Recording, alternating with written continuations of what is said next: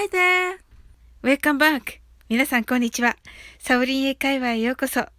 今日もお越しいただき、本当にありがとうございます。いつも、いいねやコメント、フォローをありがとうございます。大変励みになっております。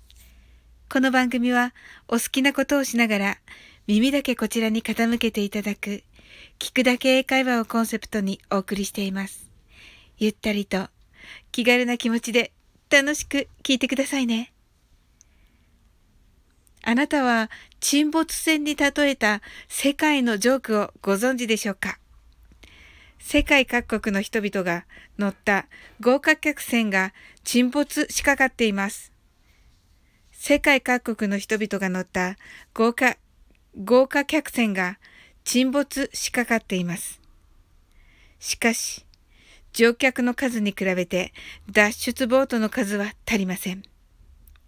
乗客を海に飛び込ませようとする船長。各国の人を飛び込ませるために船長が放った言葉とはというものです。まず、アメリカ人に対して、飛び込めばヒーローになれますよ。中国人に対して、美味しい食材が泳いでいますよ。ロシア人に対して、海にウォッカの瓶が流れていますよ。イタリア人に対して、海で美女が泳いでいますよ。フランス人に対して、決して海には飛び込まないでください。イギリス人に対して、紳士はこういう時に海に飛び込むものです。ドイツ人に対して、規則ですので海に飛び込んでください。そして日本人に対しては、皆さんはもう飛び込みましたよ。です。はい、納得ですね。とりわけ私たち日本人は周囲の人との同調を求められます。